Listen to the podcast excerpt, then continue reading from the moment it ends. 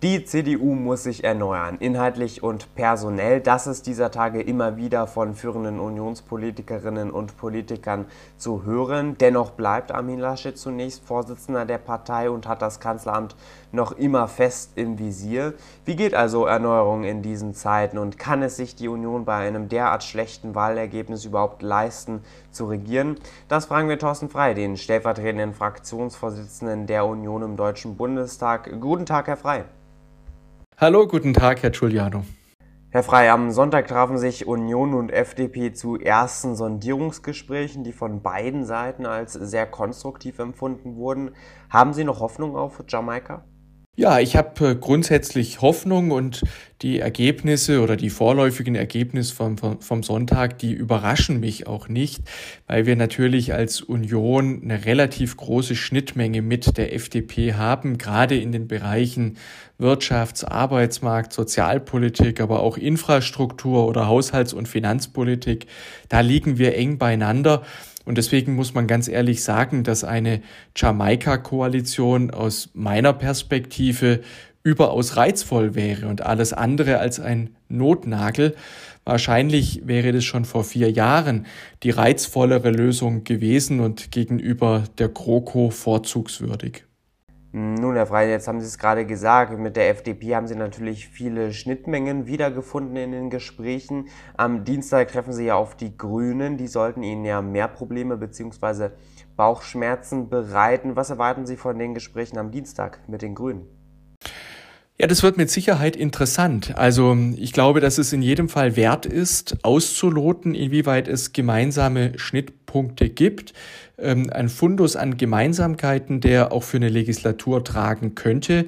Und ich glaube, bei allen Unterschieden zu den Grünen, dass es auch dort Bereiche gibt, in denen wir sehr gut zusammenarbeiten könnten. Wenn ich etwa dran denke, dass es ähm, eine ähnliche Haltung zum Thema Nachhaltigkeit gibt, nicht nur im ökologischen, sondern auch im ökonomischen und im äh, Bereich der Staatsfinanzen, dann äh, könnte das durchaus eine reizvolle Perspektive sein, die es wert wäre, dass man sie sich genauer anschauen würde. Also ich halte das für alles andere als ausgeschlossen, aber sicherlich anspruchsvoll, in einer solchen Dreierkonstellation zusammenzukommen.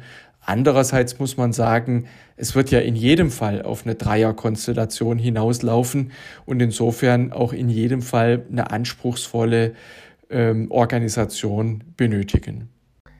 Herr Frey, wir müssen natürlich auch über Ihren Vorsitzenden und Kanzlerkandidaten Armin Laschet sprechen. Herr Laschet war ja schon im Wahlkampf sehr unbeliebt in der Partei und auch bei den Bürgern. Jetzt sind seine Werte noch tiefer gesunken. Nur noch 13 Prozent der Bevölkerung möchte ihn als Kanzler. Sollte man Herrn Laschet nun endgültig auswechseln? Also zunächst einmal, glaube ich, muss man vorsichtig sein, dass man alles auf die Person des Spitzenkandidaten schiebt.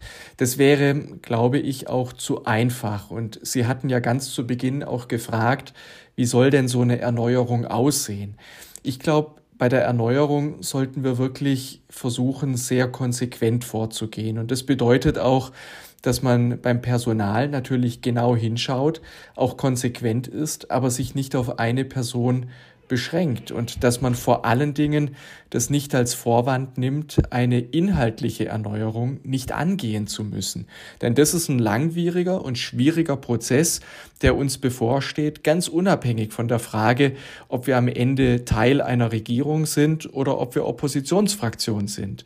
Und deswegen glaube ich, ist es wichtig, ähm, sich nicht auf einen Punkt zu kaprizieren, sondern umfassend die Analyse vorzunehmen und auch entsprechende Konsequenzen zu ziehen. Und der zweite Punkt, der da wichtig ist, ich glaube, in der jetzigen Situation kommt es darauf an, dass wir gesprächsbereit und gesprächsfähig gegenüber den anderen Fraktionen sind.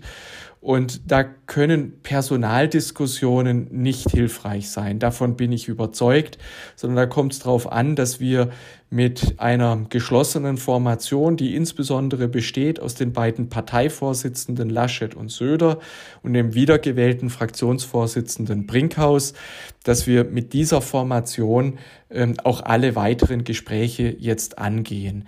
Darüber hinaus ist klar, dass wir uns mit der Frage beschäftigen müssen, welche Konsequenzen ziehen wir aus dieser dramatischen Wahlniederlage. Es sind ja nicht nur Verluste von neun Prozent, sondern es ist ein Verlust von einer ohnehin schon niedrigen Ausgangsposition. Wir haben ja schon 2017 ein sehr, sehr schlechtes Wahlergebnis eingefahren. Und vor dem Hintergrund, glaube ich, müssen wir uns grundlegend hinterfragen, denn das ist die Grundvoraussetzung dafür, dass wir aus diesem Tal der Tränen auch wieder herausfinden.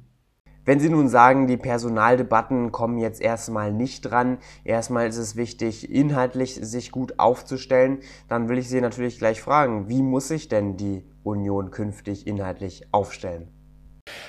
Also ich glaube, dass es grundsätzlich richtig ist, dass wir den Ansatz fahren, dass wir die große Volkspartei der Mitte sein möchten. Ich glaube, dass es ganz entscheidend ist, dass wir diesen Volkspartei-Charakter und auch den Anspruch behalten. Das ist im Grunde genommen eine Überlebensgarantie und eine Existenzfrage für die Union. Und das bedeutet eben auch, dass wir Raum lassen für die unterschiedlichen Wurzeln, aus denen wir unsere Kraft ziehen. Das ist die christlich-soziale Wurzel, die liberale, aber eben auch die konservative. Wir brauchen alle drei, um tatsächlich erfolgreich vom äh, Politik für unser Land formulieren zu können.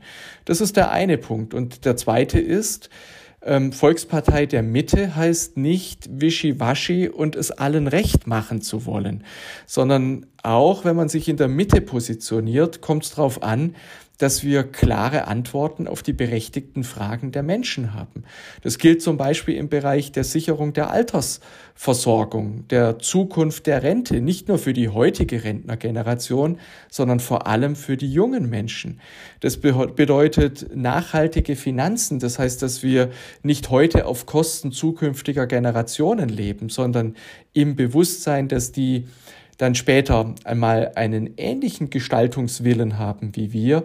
Und wir müssen die Themen ansprechen, die die Menschen bewegen. Vor dem Hintergrund war es sicherlich ein Fehler, dass wir über das Thema Migration im Wahlkampf im Grunde genommen überhaupt nicht gesprochen haben, obwohl wir uns gerade bei diesem Thema hätten in alle Richtungen abgrenzen können sagt Thorsten Frei, der stellvertretende Fraktionsvorsitzende der Union im Deutschen Bundestag, heute hier im Interview bei Politik mit Stil. Dankeschön, Herr Frei, für das Interview.